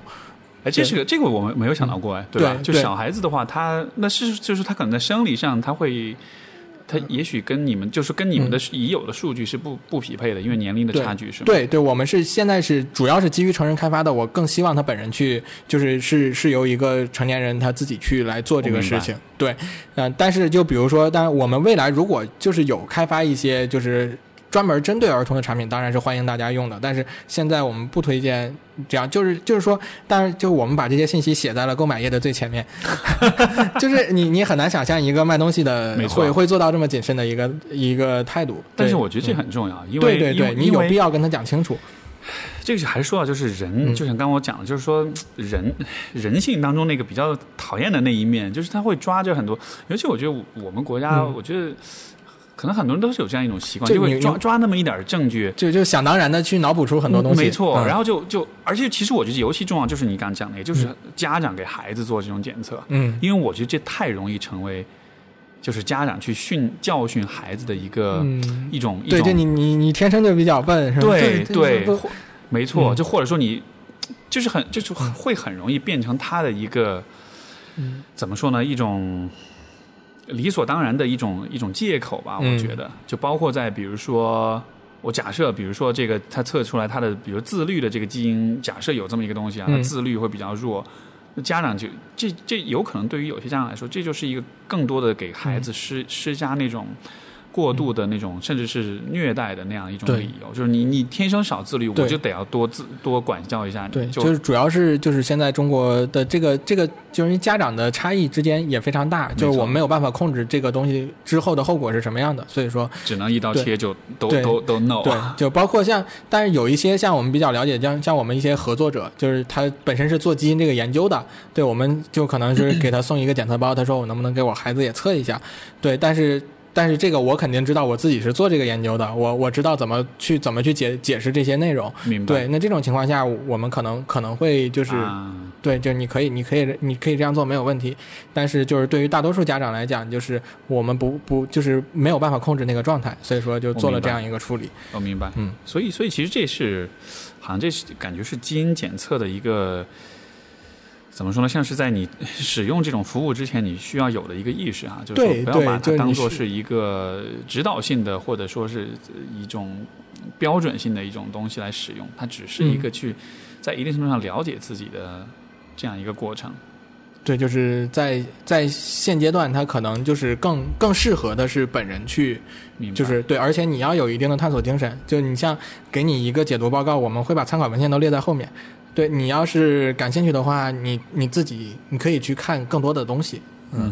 哼，我我猜可能很多人还是那种就花了钱看了报告，然后他可能也不会去看这种，嗯 就他不会像对吧？像你们那样会那么有研究精神，他可能看着啊，好吧，我这我我小孩缺乏自律，好，我要去打他了，就可能这种人会更多一点嘛。对，所以好的，那那个如果大家想要去更多的了解你们所做的检测，包括就是啊、如果想要更多的去去跟你交流对话的话，可以怎么样找到你？你们的各种账号抛出来吧。对，就其实像像那个微微博上就可以直接就啊搜我名字豆泽南就能搜到。豆泽南对，然后像我们有一个官号叫各色人类研究中心嗯，啊，这个也是在微博、知乎上都能搜到，应该微信微信搜应该也能搜到。对，但我们微信的那个有一个服务号，就是专门就是客服的，就你想要了解就可以直接找到我们专业的客服人员的，叫呃各色 Love You，呃各色然后 Love You，就是一个英文的一个那个 ID，就你把它输进去就能搜到。好的，嗯这些 ID 我之后也会放在节目的评论栏里面。嗯如果大家有兴趣，也就去开启你的这个基因检测之旅吧。是的说不定你也会突然猛然意识到你，其实你也是乳糖不耐受，以后不要再喝牛奶了，不然天天 放屁。这这个很有可能，因为 因为根据我们数据，可能有百分之九十五到百分之九十九的中国人都是都是这个类型的。哎，你这么一说，中国的牛奶企业全部都要遭殃了，因为没有没有，现在 现在最热门的一个概念叫就是叫什么无无无没有乳糖的叫叫舒化奶，就是啊，对他们他哦，们。舒化奶是这个意思。对，就是他，他没，他没，就是他把乳糖那部分他给去掉了。对然后包括酸奶是没有问题的，然后还有一些加工的奶，反正他只要把乳糖这个环节过过去了就没有问题。好的，好的，非常感谢那个呃泽南的分享，我们今天节目就先到这里。嗯，好，谢谢斯蒂夫老师。好，谢谢，嗯，各位听众，我们就下期节目再见，拜拜。